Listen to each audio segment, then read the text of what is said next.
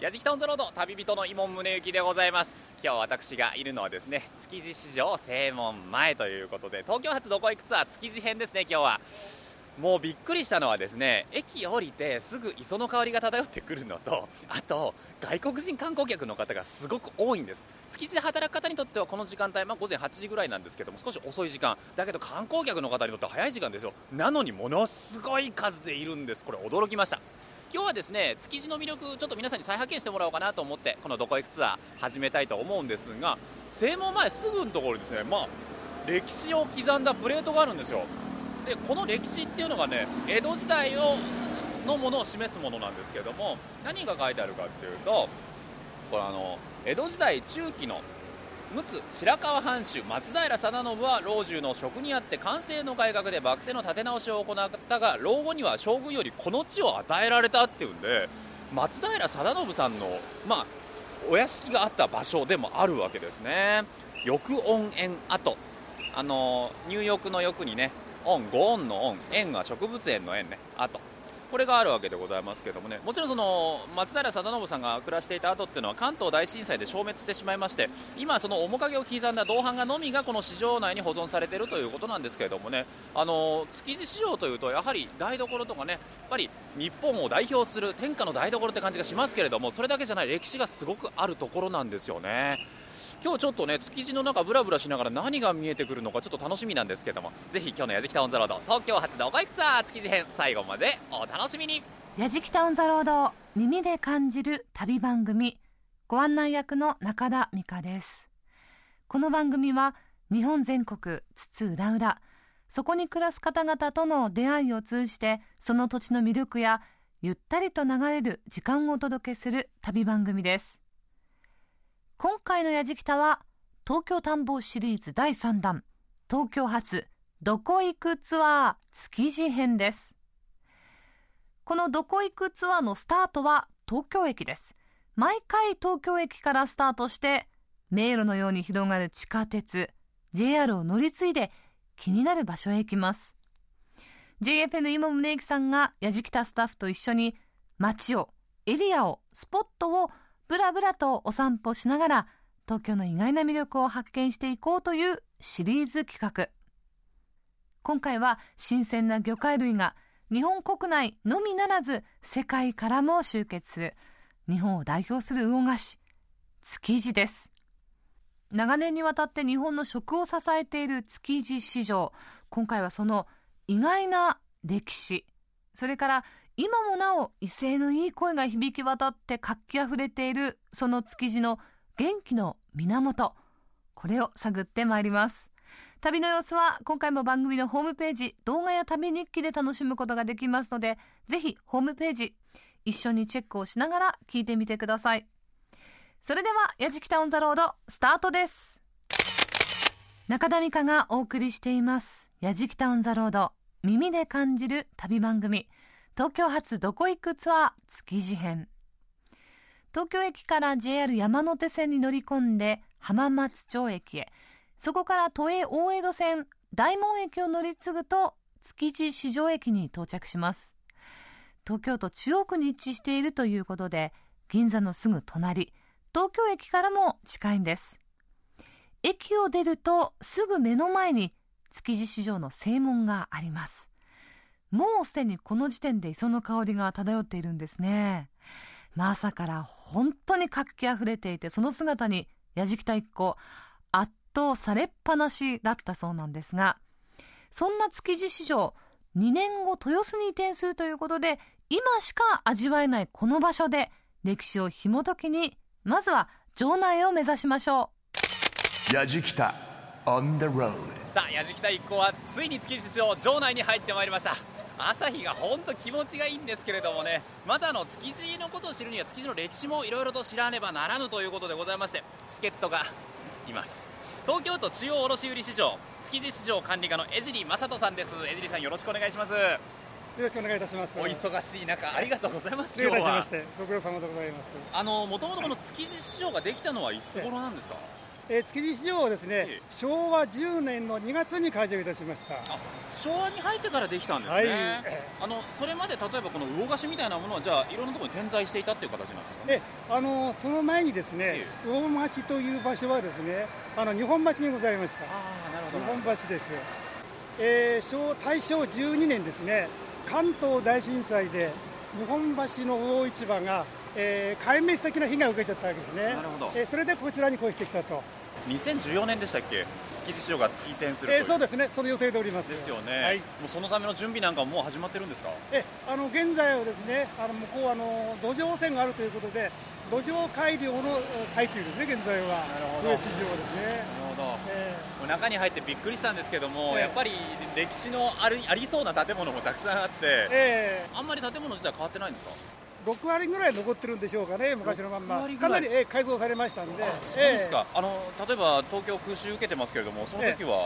ええ。ああの築地市場をですね、ええ。九州の被害は一切受けておりません珍しいですね、ええそうですね。こんな規模で。多分、ええ多分ですねこれはあの終戦後ですね、ええ。アメリカ軍がこう接収しまして、えー利用しましたんで、もともとそういう計画があったんじゃないでしょうか、なるほど。しないという、市場の地図を先ほどいただいたんですけども、ええ。中がちょっと扇形のようになっています、はいはいはい。これはなんでなんですか？ああのそれはですね、ええ。あのできたのは昭和10年、当時の輸送手段は貨物列車だったんですね、あ。えー扇形の方がより効率が良かったと、作業効率が良かった。ということなんですね。昔駅があったんですね、はいじゃあ。そうですそうです。えその名残とかまだあるんですか？えーそうですね、えーホームだとかですね、えあるいはホームの段差だとか、えーそういうものは現在ございます。へーあのエジーさんはこちらで働かれてらっしゃるんですか、えーそうですね。あどうですか？この築地の変遷なんてのをご覧になっていて。築地市場で35年間になります、35年になります、はい。ええ非常に混雑があー緩和されたということですね、なるほど。混雑の緩和がなされてきていると、はいはいはいはいあとあの僕びっくりしたんですけど外国人の方の姿が目立目立ちますね。そうですね。あの実はですね、ええ。あのここはあの観光スポットじゃないんですよね、そうですよね。ええええええ。ところがですねあのマグロもいっぱい使ってます、はい。そのマグロを見たいという外国の方がいっぱいいるんですね、え僕もここの辺りはすごく難しい線引きだなと思うんですけれども、ええ。もちろん市場の中であったりとかもうお店も入ってますので、ええ。来てほしいっていうこともあるんでしょうけれどもただええ。ここは主役はあくまでも働いてらっしゃる方というえそうです、そうです、ことなんですよね。そうです。ただあの場内っていうのはええ。普通に一般の方入ることはできるんですね。えあの9時以降ですね、ええ。9時以降であればですねあの水産の仲卸売り場という場所があるんですが、まあ、700軒ほどあるんですがそこにお魚がいっぱい並んでますその部分であればですね、あの自由に入場いただいてご覧いただけるということになってます。なるほど。それから、えー大菓子横丁と呼ばれております、はい。えー飲食店街あるいは物販店街があるんですがそこはですねもう何時からでも結構時間制限がございあませんそうなんですね、ええ時間制限ただやっぱ気をつけなきゃいけないのは、ええあの僕らが今インタビューしているこの目の前もターレとか車すごいビュンビュン走ってますから、ええそうですね。この辺りは気をつけないと。あそうですね、これ車だけは十分気をつけていただきたいんですよ。そうですね、え築地市場の歴史を探るべく矢敷田一行場内を訪れていますが場内騒がしいですね。あのターレーとかバイクの往来が非常に激しかったとスタッフも言っていますけれども一番いわゆる忙しいピークの時間は過ぎているにもかかわらずこの騒がしさこの活気ですよ。いややはり世界的に見ても最大級の規模を誇る築地市場音からも伝わってきます。この築地と言いますと魚菓子だけと思いがちなんですが野菜や果物など青果の仲卸売市場もあってその規模はというと東京ドームおよそ5個分の広さです。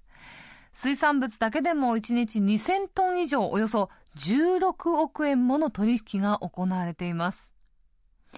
築地市場その歴史は今から77年前昭和10年から始まったということで歴史の面影が今も場内に残っているんだそうです。やじきた on the road エイジさん、今、あの我々移動する時も車であったりとか、いろいろなものにぶつからないようにこう、そわそわしながら歩いてたんですけども、はいはいはい。本当に最盛期の頃はもうこんなもんじゃなかったと。ーあそうですね、ともかく歩くときにですね、はいあの右足を上げたときに、はい。下ろす場所がなかった。というくらいにひどかったんです。それすごい話ですね、あのそれはなぜかというとですね、えあのターレ失礼あの小車というあの車があるんですね、ええ。あれは逆さに押してきて少しでもスペースがあるとパッと突っ込んじゃうんですね車の先端をあなるほどなるほど。ええ。ちょっと足上げると突っ込まれちゃうんですよ。なるほどな、えすごいなそれっていつ頃の話なんですか？えーそれはですね、えー昭和の最後から平成の初め頃ですね。すごい話ですね、あの築地市場のトラック回路でピークっていうのは、えー昭和63年なんですよ、あの余談ですけどね、はい。あの車がですね今あの朝日新聞社の信号がありますよね、えあれ信号からこういう車で約120メーターあるんですよ、120メートル、ええ。だからこの間かの入場するだけで1時間というのは普通あったんですよね、当たり前だったんです。なるほど。そのその状況を知ってますんで、今は寂しいなと私は思ってるんですなよ。るほどですね、ええ。意外とすんなり来れましたもんね。そうです、ええ。えそんな時代があったんだな、ラジキタ on the road さあ江尻さん、はい築地の城内を奥へ奥へ入っていくとすごいタイムスリップしたみたいな場所に出てきましたけれどもあのこの建物自体古そうですね。いつ頃の建物なんですか？この目の前に広がってる。はい、こちらはですね、え水産の仲卸売り場と言いましてですね、はいはい。これはもう昭和10年のままでございます。うわーすごいな。あのね昭和レトロの映画のセットみたいちょっとすすけた感じに昔ながらのいわゆる水産会社の看板がボンボンボンと出ていてねそれは例えば栄光とかですね、えー大高さんとかねいろいろ鮮魚とかねすごいいい感じなんですよ。でこちら実は我々あの扇形になっているちょっと要の部分というかですねここから放射線上に伸びていくような形に見えてきますがこれはどういった場所なんですか？あのこの場所はですね、ええ。ー水産仲卸そうです、まあ元ですよね、ここがね。現在水産仲卸店舗はですね、えー700店舗ですね。700も入ってるんですか、だから皆さんがご覧になれば、小さい魚屋さんが700軒並んでると思ってもらえれば、非常に分かりやすいと思いますよ。そうですね、ええ。あの通路を所狭しとはいお店がボンボンボンボンと並んでますけども、ええ。でも700件、えー、700軒です。こちらの一般の方買うことはできるんですか？ああのここはね、卸売市場ですので、えー一般の方の販売はしたいしておりません。なるほど。はい、ただ見学はできるんです見学はできます。なるほど。今目の前であの氷をガラガラガラガラ出してたりですね。まさにこの市場だなっていう感じはします。ちょっとこの雰囲気も味わいに中も入ってぶらりしてみたいと思います。さあ江尻さんあの仲卸のお店を僕ら突き抜けてきまして、え。もう所狭しとお魚が並んでましたけどもそこ抜けてくるとここが昔駅のホームの名残の場所、はい、そうですね。段がちょっと高くなってますもんね、はい、そうですね。ちょうどここにですね、線路があったんですね。あはいそうかそうかホームの高さです、これが。ホームになってまして、その先が卸売り場なんですよ。ですぐに競りができるようになったんですね。なるほど卸してすぐに競りができるようになりまなってました。ちなみに駅のホームって何年まであったんですか？え、駅のホームあの駅あの電車が稼働していたのは？あえーっとね、えー昭和62年でしたか、昭和62年まえでえここに電車が来て横付けして荷下ろしできていた、はい、あそうなんですね、へえ。もっと古いのかと思ったら違うんですね。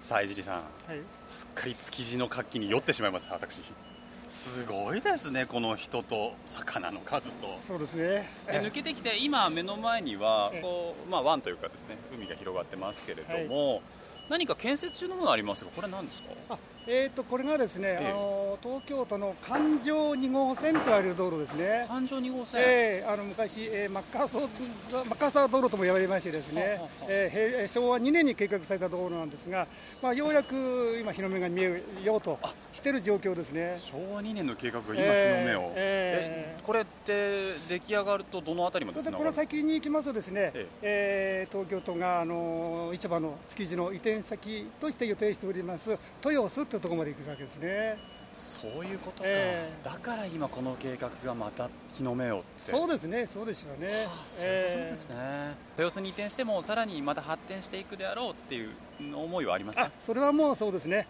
うん。ぜひ発展していってほしいですよね、そうですね。えー私も間もなくね、この仕事終わりになりますけど、えーぜひ発展してほしいと、えー思います。次につなげていってほしいですね、えーはい、今日はお忙しいところ本当にありがとうございはい、ました、どういたしまして、ご苦労様でございました。お話をお伺いしましたのは東京都中央卸売市場築地市場管理課の江尻正人さんでした。ありがとうございました。どうも、お疲れ様でした。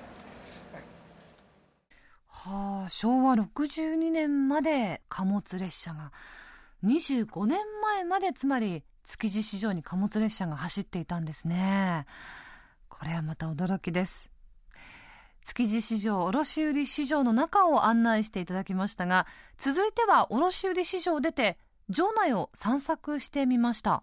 すると何やら意外なものを見つけたようです。やじきた on the road さて築地市場内をぶらぶらと我々しているわけでございますが中にいろいろなものがあってね神社を見つけたんですよ。魚河岸水神社水もちろん水です。魚河岸の水神社これ水神社のちょっと由来書いてあるんですけどもご由緒。水神社の歴史は古く1590年徳川家康公の江戸入府とともに移住してきた日本橋、えー、魚市場の開祖森孫右衛門ら摂津の国の佃村大和田村の漁師たちが大量海上安全と子孫繁栄を祈願して水葉の目の御事を祀った大市場交易神。交易の神様と書いて交易神がその始まりと言われております。江戸より昔にあるんですねこちらの御用所が。で明治34年には神田明神の境内に水神社の本殿が建立され日本橋、えー、魚市場は関東大震災以後築地に移転し現在地に養廃所が建立されました、まあ、以来築地魚市場の守護神として水神様とお呼びし魚河岸界の人々の熱い水系によって大切に守られています。数形ですね。数形によって大切に守られています。この場所は江戸時代は松平定信公の庭園跡で明治維新後は海軍の用地となって境内にある畑山の日は日本海軍発祥の地のゆかりを示す貴重な史跡ですということああちょっと中入ってみましょうかね。あもう入ってすぐですよ。入ってすぐ左手に大きな岩。畑山の日これですね。日本海軍発祥の日なんだ。掘られてますけども、えー、難しくて読めません。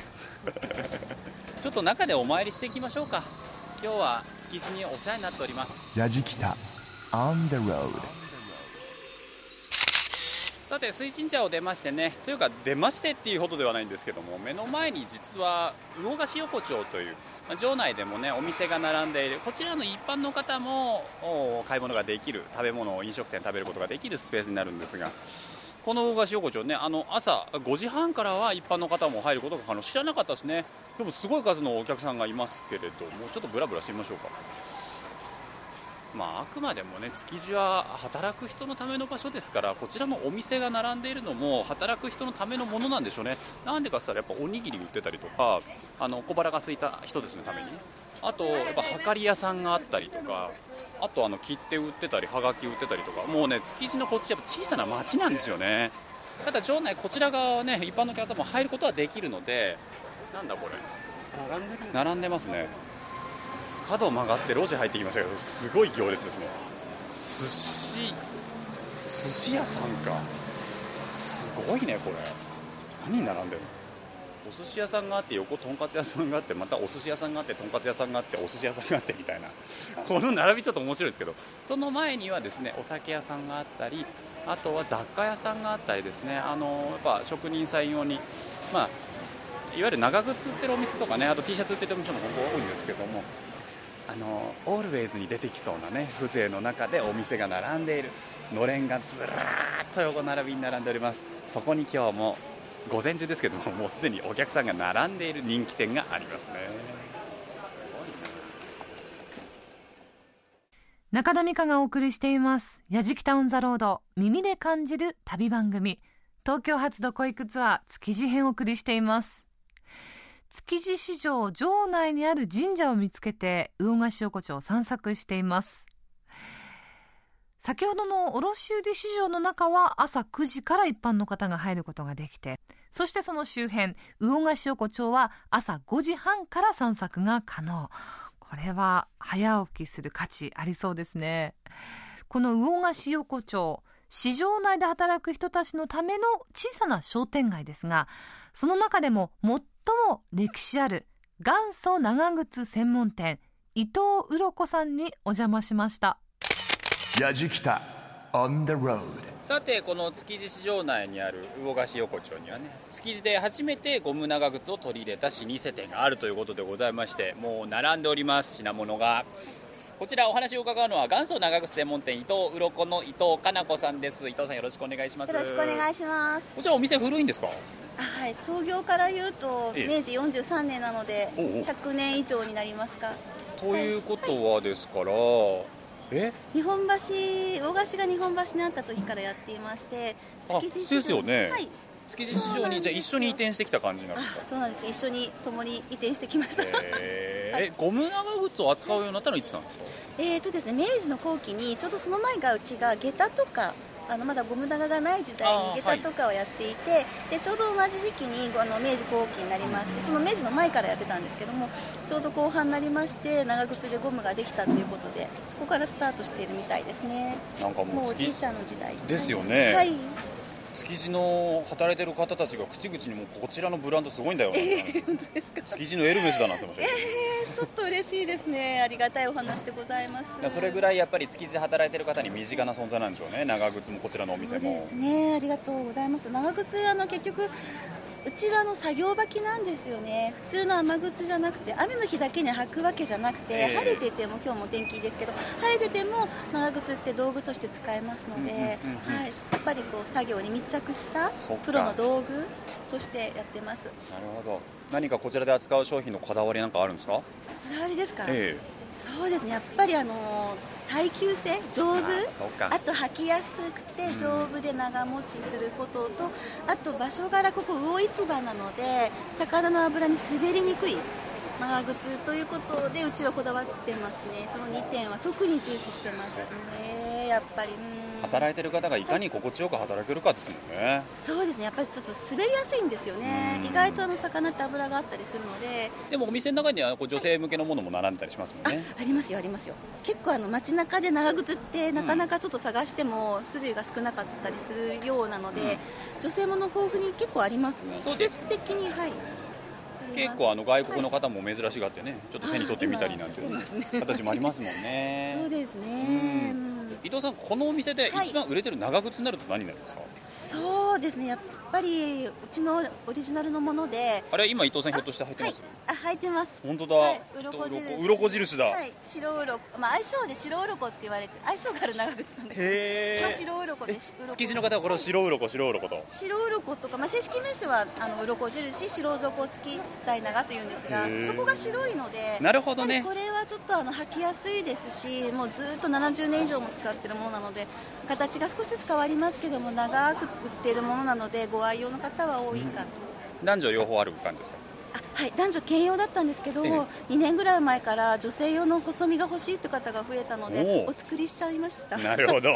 まあ長靴の元祖ですからね。ぜひあの築地に訪れた方はこちらをちょっと覗いていただいて、あはい。気軽に覗いても大丈夫ですか？大丈夫です。はい。そうですか。朝一だけはちょっと混みますけど、ええ。はい大丈夫です。なるほど。ぜひ来てください。働いてる方の邪魔にならないようにそうですね。しながら。はい。ここどうしてもプロの市場の卸売なので働いてる方がどうしても先になってしまいますのでその時はちょっとあの様子を見ながらうん。来ていただければとっても助かります、ね、はい。ぜひ皆様足を運んでみてください。長靴だけに。はい。く。というわけでお話を伺ったのは伊藤鱗の伊藤かな子さんでした。お忙しいところありがとうございました、ありがとうございました。やじきた。On the road. Grooves and moves your day. 中田美香がお送りしています「やじきたオン・ザ・ロード耳で感じる旅番組東京発どこ行くツアー築地編。築地のエルメスこと長靴専門店伊藤鱗さん。もうこの市場が日本橋にあった時代から創業して100年以上の歴史を誇るということですがもう築地場内この長靴の着用率が非常に高いとスタッフも言っていました。さあ矢敷太一行今度はこの築地市場を出てすぐお隣いわゆる場外へ向かいます。こちらでも何やら面白い場所見つけたようです。やじきた On the road さて築地市場からちょっとね足を伸ばして場外に出てきましたけどもそうするとすぐに大きな大きな神社があるんですよ。見てみると波除稲荷神社というふうに書いてあります、えー実はこの築地一帯はおよそ350年ほど前一面海だったんですねで築地ってこう埋め立て工事があの江戸時代の明暦の大火って皆さん教科書で見たことあると思うんですけどもあの後に築地埋め立て工事が行われたんですけどやっぱり荒波の影響で工事難航したんですって。その最中にある晩一応これご由緒なんですけどね光を放ち漂うご神体が見つかり1659年に、こちら場外現在地ですねに社殿を建てて祀った。その後波が収まって工事が順調に進んだことから以降厄除けの神様として波よけ稲荷神社として祀られているわけでございます、えー、今日もですねここからあの城内の方に向かう、まあ、職人の方たち働いていらっしゃる方は必ずここで一礼をしてから中に入っていくっていう姿見受けられるんですけども入るとね右左に大きな獅子頭が、まあ、祀られていてすぐ奥には面白いんですよ。いろんな塚があるんですよ、まあ、築地手にいろんな業種の方が働いていらっしゃるんでその方たちが建てたっていうものなんでしょうけどもまず入り口すぐ卵塚というね卵型の石つっても大きいんですよ。僕身長1 8 0センチあるんですけども下からね、えっと、僕のね目線の高さぐらいまであるんで多分175センチぐらいだと思います。それぐらいの大きな卵塚がありますね。面白いのはねこう隣にね寿司塚っていうのなんですよ。お寿司の塚なんてあるんですね、えー、こちらはですね1972年に建立されたということですが いいですねこれ。由来。日本の風土が育てた万人が好む食べ物寿司。それを 祀るために包丁にしてきた魚の霊に感謝をし慰めさらには寿司が永久の食べ物として発展させていく決意の表明として建立されたと。いういいですね。はあ。隣はエビのエビ塚があるでしょ、えー、その隣にね活魚塚なんていうのもあるんですよ。であんこう塚なんていうのもあるんでやっぱりこうお魚にまつわるものがね祀られているのがこちら波除稲荷神社になります。えー、僕らもねやっぱり神社大きなものにはお参りしていきたいんでねちょっとここでご挨拶をしてからまたぶらりしようかなと思っております。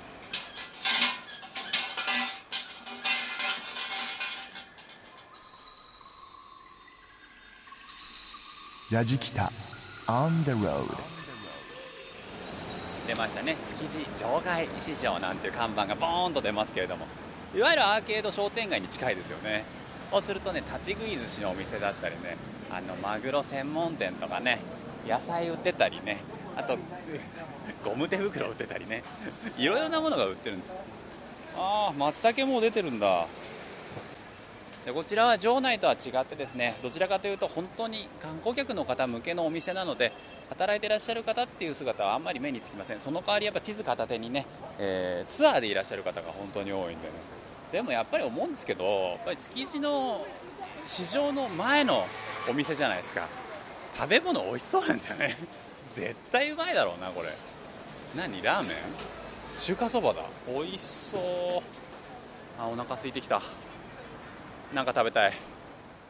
朝から何も食べず歩きっぱなしなイモンさんの心底心の声が聞こえていましたが中田美香がお送りしています「やじきたオン・ザ・ロード耳で感じる旅番組東京発どこ行くツアー築地編」築地市場を出てすぐ隣にはユニークな石塚のある波よけ稲荷神社。そこから日比谷線の築地駅の方面に向かいますと築地の街を見守るように築地本願寺がそびえ立っています。この築地本願寺およそ400年前浅草近くに建立されたんですが1657年明暦の大火によって消失。区画整理もあって八丁堀周辺を埋め立てて現在の場所に建築されました。外観がインド様式の石造りとなっていてちょっと驚くんですがこれは東京大学教授故伊藤忠太博士の設計によって関東大震災後に再建されたものです。伊藤忠太博士が世界各国を回ってみた建築様式が用いられて本堂内には実在の動物と空想上の動物とが混在したさまざまな生き物の石像が建物内に散りばめられています、まあ、本堂も見応えのあるものになっています。そして築地本願寺と築地市場の間にあるのが築地市場の場外と呼ばれる商店街です。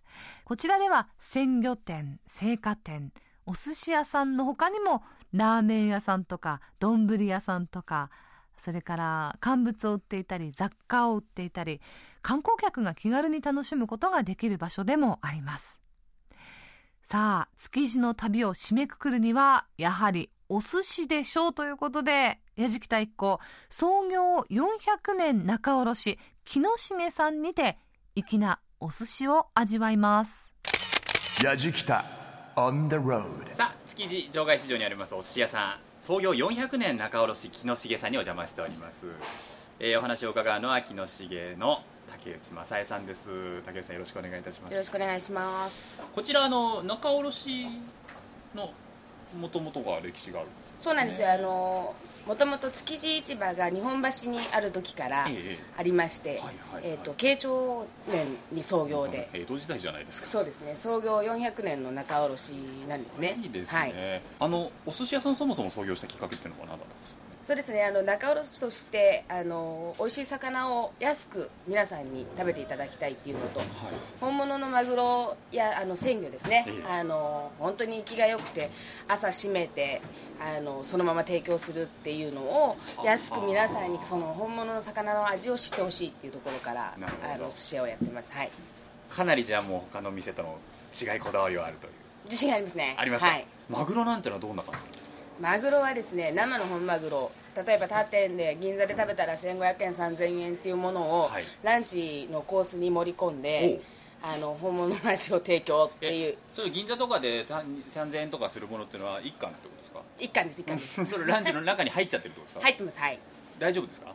あの社長と、ええ。あのうちの板長の柳の意向なのでなるほど。ぜひねお酒を飲んでいただければ採算が合うっていう店なんですけど。はい。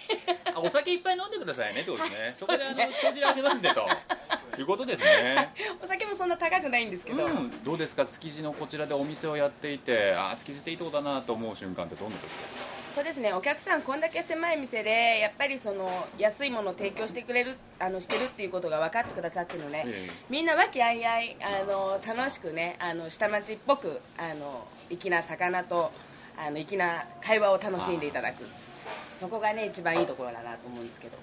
とあの江戸時代の本物のあの本当は寿司屋っていうのはええ。もともと屋台で作ってたんですね、でうちのシャリなんかも赤酢を使ってるんですけれども、あはいはい。やっぱりその歴史と味っていうことであのこの屋台風の作りとあの昔から伝わるその赤酢を使ったネタの甘みが引き立つシャリを独自で作っておりますのでまたそこもなかなか楽しんでいただいて口の中がちょっと今寿司な感じになってます。あそうですか？せっかくですからその、はい。何か握っていただいてもよろしいでしょうかね。はいじゃあ今からはい。じゃあ、隊長よろしくお願いいたします。あのお寿司もねいろいろな種類がもう日本全国のリスナーさん聞いてますけどいろいろな地域でいろんなお寿司がありますけど江戸前のお寿司っていうのはなんかやっぱ特徴があるんですかね？えー江戸時代に、あのちょうど今の日本橋ってあの辺りでね魚河岸が始まった頃その頃にあのちょうど三越の本店あたりに30軒の屋台が並んで商売始まったという。その時にまあ蕎麦屋天ぷらや寿司屋ってやった、まあ、一つのね立ち食いその頃よく東京湾でよく取れたマグロ。はい。すごいマグロがいっぱい取れたんですよ。東京湾で。東京湾で、まあ、江戸城の前、ええ。江戸前ですよね。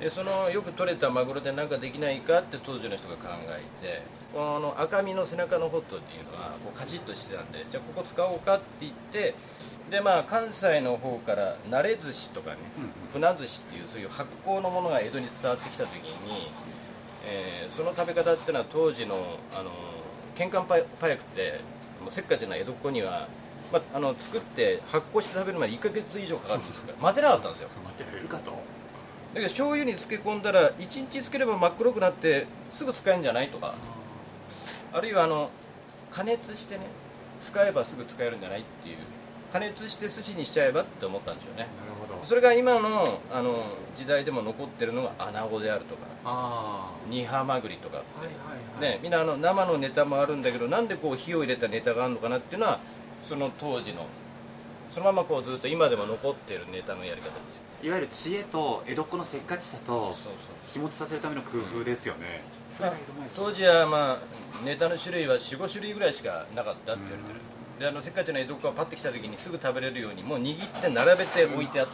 そうなんですね。そうなんですよ。もうすぐ来たらパッとこう掴んでこう食べれるように。ちょっとなんかおにぎり感覚って言ったらいいですかね。そうです。あの1個のがおにぎりぐらいのサイズでえ。俵状だったんですよ。なるほど。大きかったんですね。はあ。でまあ大体みんな3個ぐらいパッパッパって食ったらお腹いっぱいになってことさんっていう感じだった。さあじゃあランチいきますよ。はい。よろしくお願いします。まずね最初の1貫目は三重からヒラメいきますよ。三重からヒラメ。はいさあ池のコリコリとしたヒラメですね。さあヒラメはね、はい。えっ、と塩味で召し上がってます。あら汁。はい失礼します。とのあら汁のね野菜たっぷりのあら汁はねお寿司を食べながらお腹に野菜を入れてもらうという、ね、なるほど。えーそういう思考で最初の方にうちは出します。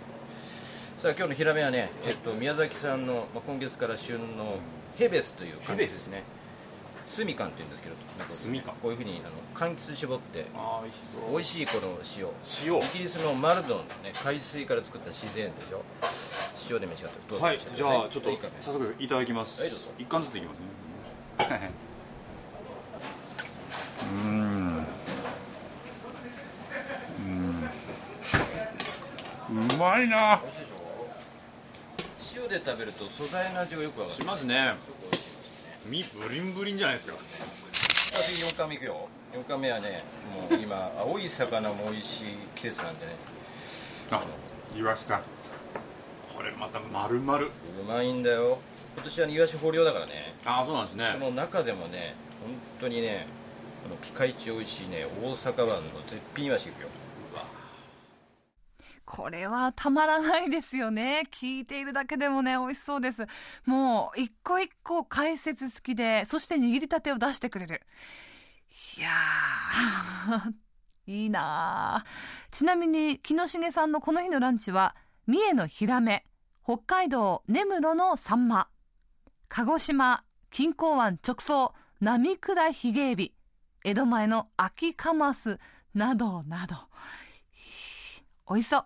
10貫にあら汁と手巻き寿司がついて、締めて2500円だったそうです。やじきた On the road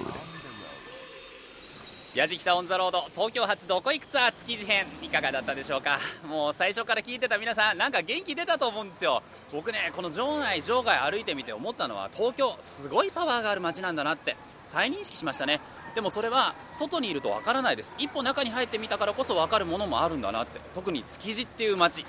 不思議な街ですよね。僕今までイメージでしかなかった築地の街に色がちゃんとついた気がします。お寿司も美味しかった。中の神社を愛している皆さんの姿なんかもあってね。必ずこう頭を下げてから仕事に行かれる。神様とも近い街なのかもしれませんよね。移転するのが2014年と言われてますからねもうあとちょっとなんですこちらに市場があるのが。もし見られる方はねあのもちろんマナーは守りながらぜひこちらの姿を見に来ていただければなと思います。本当に元気もらいました。というわけでやじきたオンザロード旅人は伊門宗行でした。やじきたオンザロードを耳で感じる旅番組東京発どこ行くツアー築地編いかがでしたでしょうか？都内はどうしてもビル街が多くてやっぱり四季の移り変わりっていうのはどこか感じにくいところがあるんですけど築地というのは四季折々の美味しいもの旬なものっていうのが常に全国から集まる場所なんですよね。あの場内でお寿司を食べた経験は私ないんですけれどもでも築地近くのお寿司屋さんで大好きなところがあって値段も結構ねお手頃でよく行くんですけれどももう何といっても店員さんもお客さんもみんなやっぱり粋ここがいいです。初めて行った時は本当にドキドキして何頼んでどうやって食べればいいんだろうと思っていましたけど全て解説をしてくれて全てこう一から食べ方も教えてくれる。そこでねなんかこう振る舞い方マナー全て教わったような気がして築地のお寿司を食べてからちょっと大人になったような気分になったのをなんか覚えています。今回も旅の様子番組ホームページの動画や旅日記で楽しむことができます。放送終了はポッドキャストでも配信をしていますのでぜひ番組ホームページ覗いてみてください。アドレスは www.jfn.co.jp スラッシュやじきたです。やじきたオンザロード耳で感じる旅番組。